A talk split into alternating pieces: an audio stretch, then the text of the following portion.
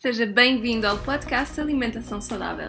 O meu nome é Mafalda Rodrigues de Almeida, sou nutricionista, fundadora da Levit e autora de três livros de receitas. Por aqui vamos falar de todos os temas quentes relacionados com a nutrição, alimentação de qualidade e estilo de vida. Vamos receber convidados especialistas em temas como a organização das refeições, as melhores técnicas de leitura dos rótulos e compras ou o impacto da alimentação no crescimento e desenvolvimento. Queremos que este podcast venha simplificar as suas escolhas alimentares e ajudá-lo a ter as ferramentas necessárias para uma alimentação mais nutritiva e completa. Por isso, pegue numa cadeira e sente-se bem confortável para ouvir tudo o que temos reservado para si. Este é o seu podcast. Olá e sejam muito bem-vindos a mais um episódio do nosso podcast. Espero que estejam bem, que estejam a gostar dos nossos temas daqui da segunda temporada e se ainda não sabem, podem ajudar-nos a fazer crescer este podcast, apoiando-nos, reforçando aqui as perguntas que gostavam de que fossem feitas aos nossos convidados, fazendo sugestões também de convidados para nós começarmos a ter por aqui, um, dizendo-nos que temas é que gostavam de ouvir. E para isso basta serem patronos e apoiarem-nos para que tenhamos a possibilidade de vos fazer um episódio exclusivo por mês ou uh, para vos fazermos um workshop de cozinha online exclusivo por mês.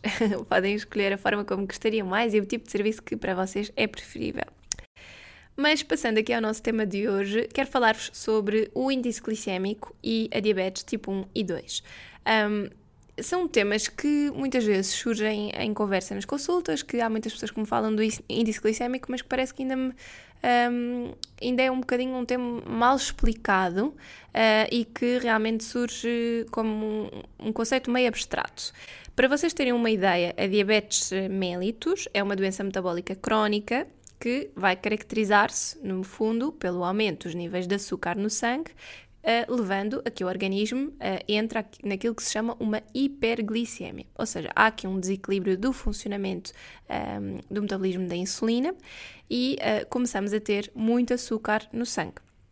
A hiperglicemia na diabetes pode ocorrer tanto devido à insuficiente produção ou eficácia da insulina, que é uma hormona produzida pelo nosso pâncreas, que é responsável pela promoção da entrada deste açúcar no sangue. Então, quando a insulina não está a ser corretamente produzida ou quando um, ela não é eficaz no nosso organismo, quando há uma resistência, um, o que acontece é que o sangue fica, no, fica um, mais açucarado, portanto, tem mais moléculas de açúcar, e não, este açúcar não está a ir para dentro das células para ser utilizado como fonte de energia. A diabetes, como vocês também já devem ter ouvido falar, pode dividir-se em dois tipos, dependendo uh, da causa. Nós temos o caso da diabetes tipo 1, um, ehm, em que a causa é a destruição das células do pâncreas que são responsáveis pela produção de insulina. A razão pelo qual ela ocorre um, ehm, é desconhecida. No entanto, uh, acredita-se que ela resulte muito mais de fatores genéticos e, portanto, não está uh, diretamente relacionada com o estilo de vida e a alimentação, ao contrário do que acontece com a diabetes tipo 2. Esta doença atinge maioritariamente crianças e jovens, no entanto, também pode aparecer na idade adulta, e uh, neste caso, uma vez que os doentes não conseguem produzir insulina, há geralmente a necessidade de haver uma injeção de insulina.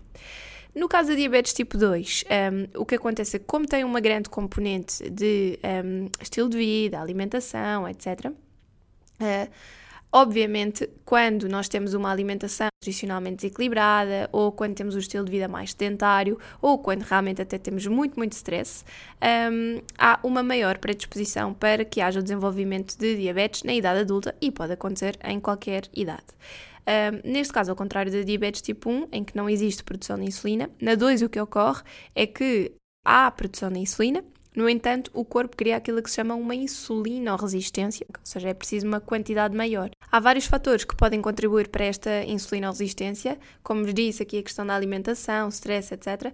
Mas um, também uh, a própria obesidade, a acumulação de gordura abdominal, um, algumas, alguns desequilíbrios hormonais, alguns desequilíbrios na flora bacteriana intestinal podem também levar aqui a esta, esta maior tendência para a insulinoresistência. Segundo a Organização Mundial de Saúde, cerca de 90% dos casos de diabetes tipo 2 poderiam ter sido evitados pela adoção de um estilo de vida mais saudável, nomeadamente através de mudanças benéficas nos hábitos alimentares e da prática regular de exercício físico. E isto é um tipo de comportamento que nós devemos, obviamente, ter o, o, a, a, nossa vida inteira, mas que muitas vezes, quando vamos ao médico e realmente o médico nos dá aquela alerta: olha, estes valores estão aqui já um bocadinho preocupantes, se calhar vamos ter que vigiar uh, novamente uh, os dados aqui da hemoglobina glicada, da glicose em jejum, que são as formas de avaliar. Um, estes conselhos são para ser ouvidos e é aquela altura ideal em que as pessoas deveriam mudar os seus hábitos alimentares e se calhar começar a praticar mais exercício físico, dormir melhor, descansar, uh, tentar ter aqui algumas estratégias de combate ao stress e não ignorar e simplesmente ir lá no ano a seguir fazer a análise e ver se aquilo está melhor ou não. Portanto, é assim que se previne o desenvolvimento de, de, de diabetes tipo 2. Um, existe ainda um terceiro tipo de diabetes, que é a diabetes gestacional, que se caracteriza por uma condição em que a mulher sem diabetes vai apresentar níveis elevados de açúcar no sangue durante a gravidez. Apesar de manifestar, um, manifestar-se com poucos sintomas, a diabetes gestacional aumenta o risco de pré-eclâmpsia, depressão e nascimento do bebê por cesariana. E, portanto, Uh, vai dever-se aqui a uma libertação da insulina em quantidade insuficiente. Existe um maior risco em mulheres que já têm um excesso de peso ou que têm síndrome de ovários poliquísticos ou mulheres que estão grávidas, mas que mantêm aqui um estilo de vida mais sedentário uh, e com menos cuidados alimentares, e geralmente é uma condição que acaba por desaparecer uh, após o parto. O controle e o tratamento da diabetes vai exigir uma especial atenção a alguns fatores que estão relacionados com o estilo de vida, nomeadamente a alimentação, como vos disse aqui. E em termos práticos, a alimentação vai aumentar este açúcar no sangue, enquanto que a insulina e o exercício físico vão fazer com que ela diminua. Desta forma, estes três fatores vão ser essenciais para um bom controle da doença e muitas vezes, no caso da diabetes tipo 2, são o suficiente uh, para que a pessoa não tenha que fazer qualquer outro tipo de tratamento. E quando falamos de alimentação para controle da diabetes, fala-se muito no conceito de índice glicémico. Daí o tema do podcast de hoje também um, ir-se focar muito nisso. O índice glicémico é uma medida de um, quantidade de açúcar que nós acumulamos no sangue após a ingestão dos alimentos. Assim falando de grosso modo, para vos ajudar. Portanto, quanto é que eu produzo de açúcar ao consumir uma banana? Quanto é que eu produzo de açúcar ao consumir melancia? Isto chama-se o índice glicémico. A ingestão diária recomendada de hidratos de carbono, para vocês terem uma ideia, foi estabelecida em cerca de 130 gramas por dia para adultos e crianças, quantidade média mínima de glucose que é usada pelo cérebro. Uma vez que o cérebro basicamente só se alimenta de hidratos de carbono, portanto é o seu principal combustível. Um, e por isso é que se diz que uma alimentação saudável tem entre 40% e 50% um, do seu valor energético diário uh, obtido através dos hidratos de carbono. Okay? É por isso que nós precisamos que isto aconteça. A verdade é que na prática, depois, a quantidade de hidratos de carbono que nós consumimos por dia, na maior parte das pessoas que têm uma alimentação um bocadinho mais desequilibrada, é muito maior. Portanto, a resposta da glucose sanguínea não é uma função simples, uma vez que não vai depender apenas da quantidade de hidratos de carbono que nós ingerimos, mas está re relacionada com uma série de coisas, incluindo a digestão, a absorção, a combinação. Portanto, eu já vos disse várias vezes no podcast que nós não somos robôs. E, portanto, isto não significa que se eu consumir uma banana com manteiga de amendoim, produzo a quantidade de açúcar da banana mais a quantidade de açúcar do amendoim. Não. Este conceito já se vai misturar com a quantidade uh, de açúcar total, com a digestão, etc. E, portanto, se eu consumir a manteiga de amendoim associada àquela banana, eu vou estar a ingerir gordura que atrasa a digestão e, portanto, vai diminuir o índice glicémico. E é por isso que, quando falamos em índice glicémico, estamos a falar de um, um conceito uh, muito complexo e muito mais abrangente.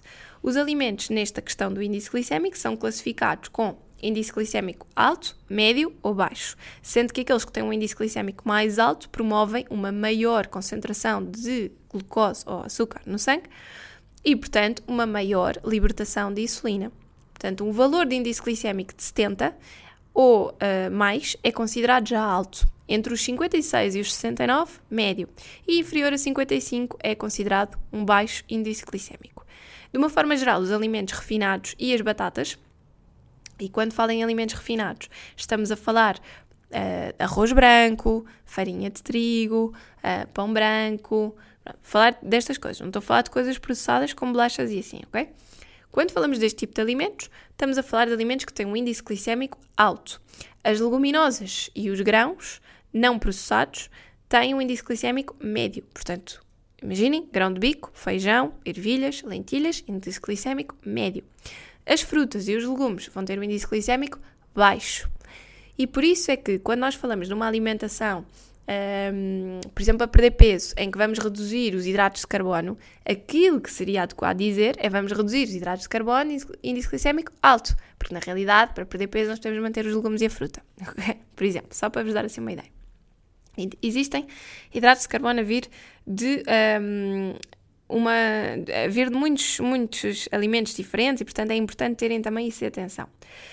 No entanto, esta questão do índice glicémico é, como estava a dizer aqui do, do, exemplo da manteiga de amendoim com a banana, é muito influenciada pelo estado de maturação do alimento. Se for uma banana mais madura, vai ter um índice glicémico mais elevado do que uma banana mais verde, porque tem um açúcar mais disponível. Um, a quantidade de fibra também que aquele alimento tem, a quantidade de gordura que o alimento tem.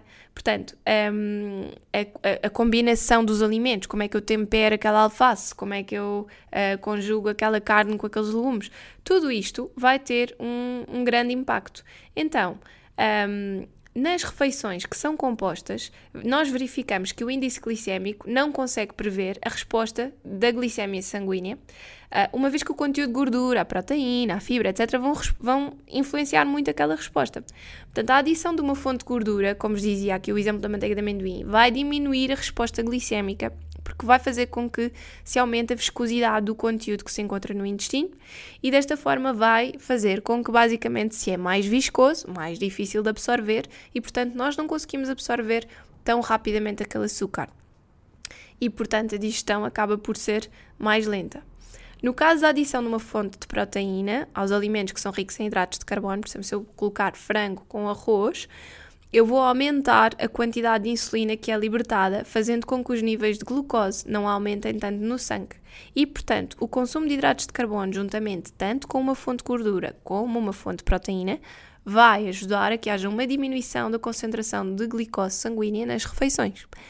É por isso que é mais equilibrado fazer uma refeição, por exemplo, um prato de massa com eh, uma carne, um peixe, um marisco, ou o que for, ou com leguminosas, do que comer uma massa uh, só, por exemplo, com. Um, ehm, do que comer a massa sozinha. É por isso que é importante nós termos a noção de que os alimentos sozinhos têm um tipo de resposta, mas os alimentos combinados têm outra. Mas isto não quer dizer que nós devamos consumir fruta com bolachas. Fruta com bolachas é um dos conceitos mais tontos que eu já, uh, já ouvi como já vos tinha dito, se nós temos uma, uma fruta que é um bom alimento e que tem minerais, eh, tem fibra, tem água, eh, se nós vamos dar esse, esse alimento ao nosso corpo e só para que a absorção não seja tão rápida, eu lhe vou juntar um alimento que tem gordura saturada, sal e açúcar, o que é que eu estou a fazer? Eu vou imediatamente aumentar o índice glicémico aqui, portanto eu não vou estar a tornar isto mais saudável. Não faz sentido. O que é que faz sentido? Se eu quero atrasar a digestão desta fruta, vou-lhe juntar frutos secos ou sementes. Isso sim, seria uma decisão mais interessante, porque vamos juntar uma fonte de gordura que aumenta a viscosidade e, portanto, atrasa a digestão. E também vamos juntar mais fibra, outro tipo de fibra diferente, que vai ajudar a manter a saúde do intestino, alimentando as nossas bactérias que um, estão no intestino. Portanto, o índice glicémico, apesar de representar uma medida relativa à resposta glicémica, à resposta glicémica a 50 gramas de hidratos de carbono, representando a qualidade do hidrato de carbono, não tem em conta a quantidade que é ingerida durante a refeição. E foi neste sentido que surgiu aqui o conceito da carga glicémica, com o objetivo de determinar o efeito glicémico total daquilo que nós comemos.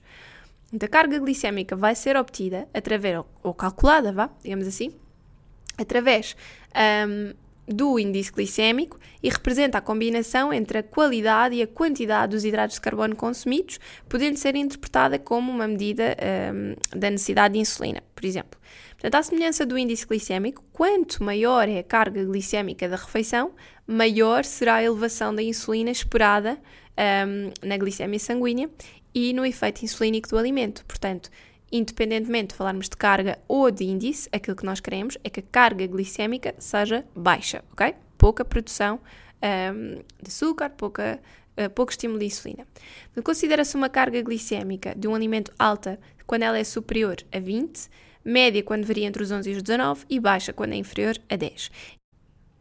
A nível fisiológico, o consumo de alimentos com baixo índice glicémico, para além de ajudar no controle de glicemia, foi associado a um efeito redutor da produção de colesterol no fígado. Portanto, alimentos que têm um alto índice glicémico produzem um efeito oposto uh, e com a agravante de que uma alta de libertação de insulina pode promover um ganho de peso por um, ehm, dirigir preferencialmente os nutrientes para armazenamento sob a forma de gordura, em vez de os encaminhar basicamente para a utilização uh, como fonte de energia.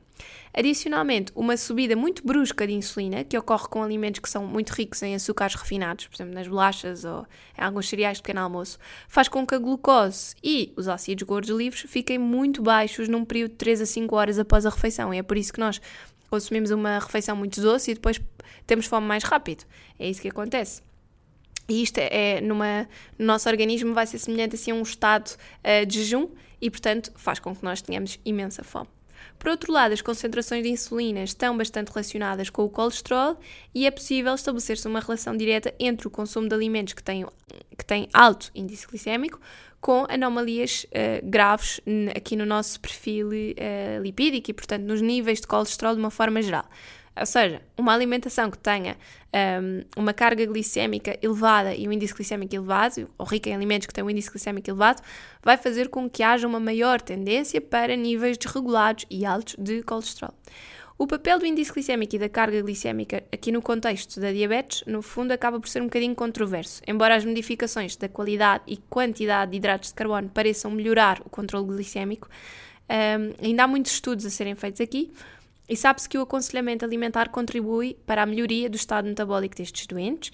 Em particular, um aumento do consumo de alimentos de baixo índice glicémico vai realmente alterar a glicemia após as refeições, de tal forma que pode trazer muitas, muitas melhorias eh, metabólicas observadas. É por isso que os doentes que têm diabetes mellitus devem realmente dar um, eh, uma grande importância à sua alimentação e devem procurar o aconselhamento uh, profissional de um nutricionista para definirem o plano alimentar uh, mais adequado para si, para conseguirem realmente estabelecer aqui níveis alimentares uh, ideais ou de composição de alimentos ideais para aquilo que são os seus um, ehm, valores de glicemia, para evitar hiperglicémias e hipoglicémias e para que a pessoa se mantenha sempre bem, consiga melhorar todos os seus perfis metabólicos. Outra coisa que vos queria também falar é na hemoglobina glicada, A1C, que é um parâmetro que geralmente é avaliado nas análises ao sangue e que resulta da média dos últimos 2 a 3 meses, tanto da glicemia em jejum como da glucose após as refeições. E por isso é que é também um parâmetro crucial e que tem que ser avaliado nas pessoas que têm diabetes, uh, que têm geralmente este, este parâmetro da hemoglobina glicada com valores uh, muito acima do normal. Alguns estudos têm mostrado que um, o consumo de alimentos com baixo índice glicémico parece melhorar, ainda que não de uma forma muito acentuada, o controle glicémico em diabéticos, quer pela redução dos níveis plasmáticos de colesterol total, como vos falava há pouco, quer aqui deste parâmetro da hemoglobina glicada. E para além disso, também está demonstrado que um perfil lipídico destes doentes pode ser melhorado se o número de refeições ao longo do dia for aumentado, fazendo pequenos snacks de forma a que ocorra uma libertação mais lenta destes hidratos de carbono.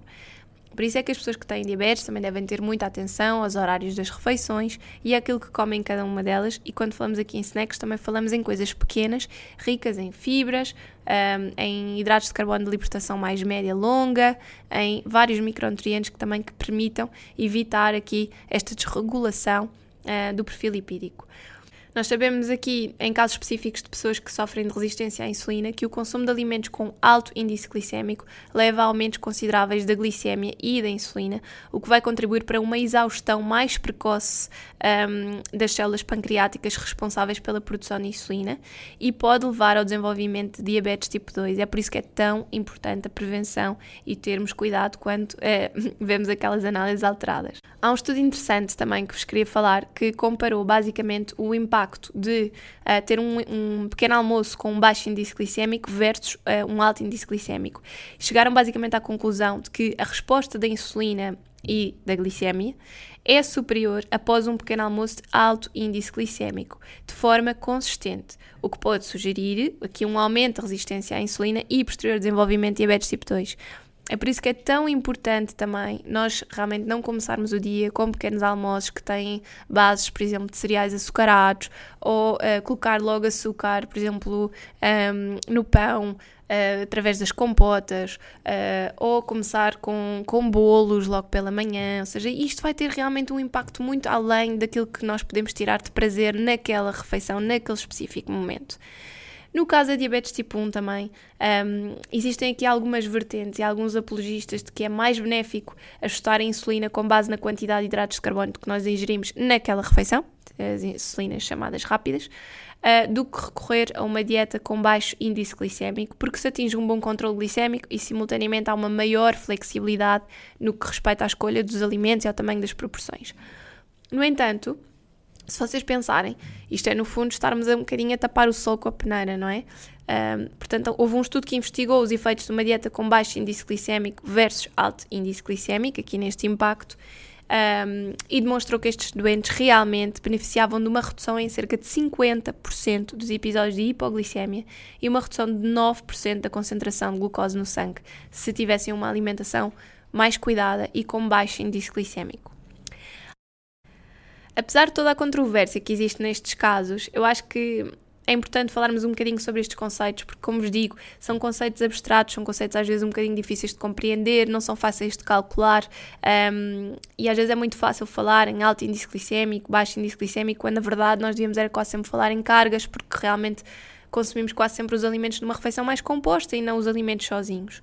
Um, e aquilo que sabemos é que realmente nestes doentes ter um padrão uh, alimentar com baixo índice glicémico tem muitos benefícios para a saúde. Um, durante grande parte da evolução humana, a maioria dos hidratos de carbono que nós consumíamos eram uh, de baixo índice glicémico e as quantidades de insulina em resposta a estes também eram mais baixas. O metabolismo humano acabou por se adaptar a este padrão alimentar e isso fez com que esta mudança brusca que nós acabámos por começar a sentir com a quantidade de açúcares refinados, de um, gorduras saturadas, um, vários tipos de hidratos de carbono que não têm tanto interesse porque também acabam por ser menos ricos em fibras e em nutrientes, um, realmente feito com que a nossa alimentação não seja tão adequada e tão saudável.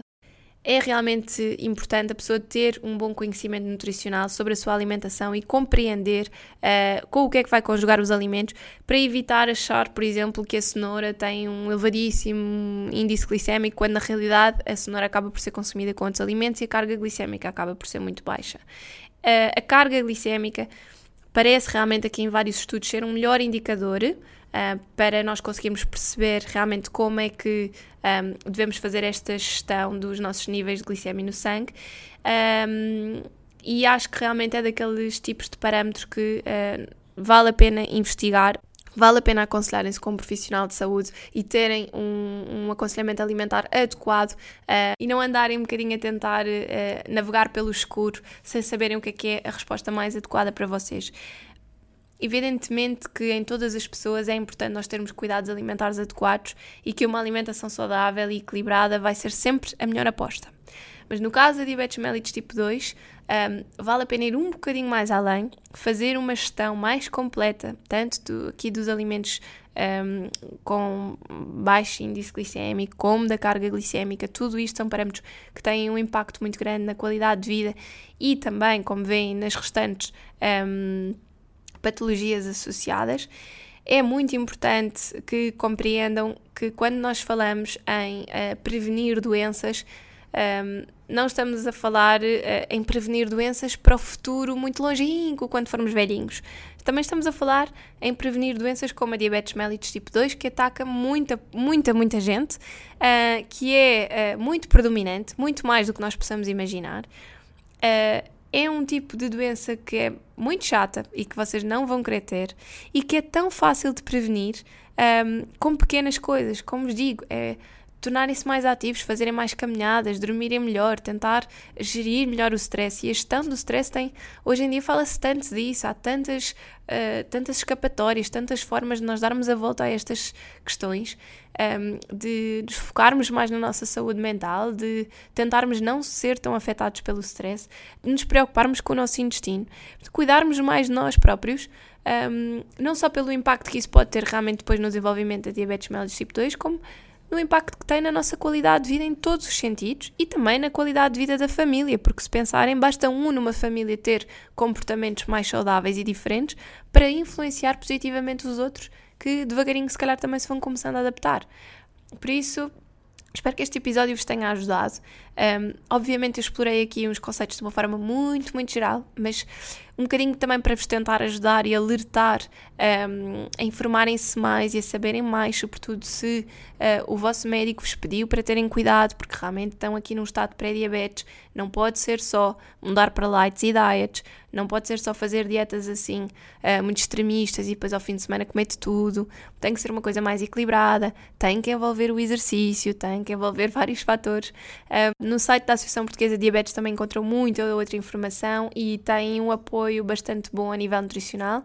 Por isso, um, espero, que, espero que tenha sido um bom abrolhos ou uma boa consciencialização e que tenha desmistificado um bocadinho aqui esta questão do índice glicémico. Um, não perca o próximo episódio do podcast, porque de certeza vão gostar da entrevista que tenho preparada para vocês. Para variar, uh, os, as nossas convidadas aqui no podcast, eu acho que têm sempre um input giro um, e interessante, uh, quer sobre o seu dia a dia, quer sobre o seu estilo de vida e aquilo que preconizam e a forma como aplicam. Por isso, espero que fiquem para o próximo episódio, um, que ouçam e partilhem este. Se tiverem gostado, por favor, deixem uma avaliação também no podcast para que isso nos ajude a crescer e a chegarmos a mais pessoas. E um beijinho e até à próxima semana.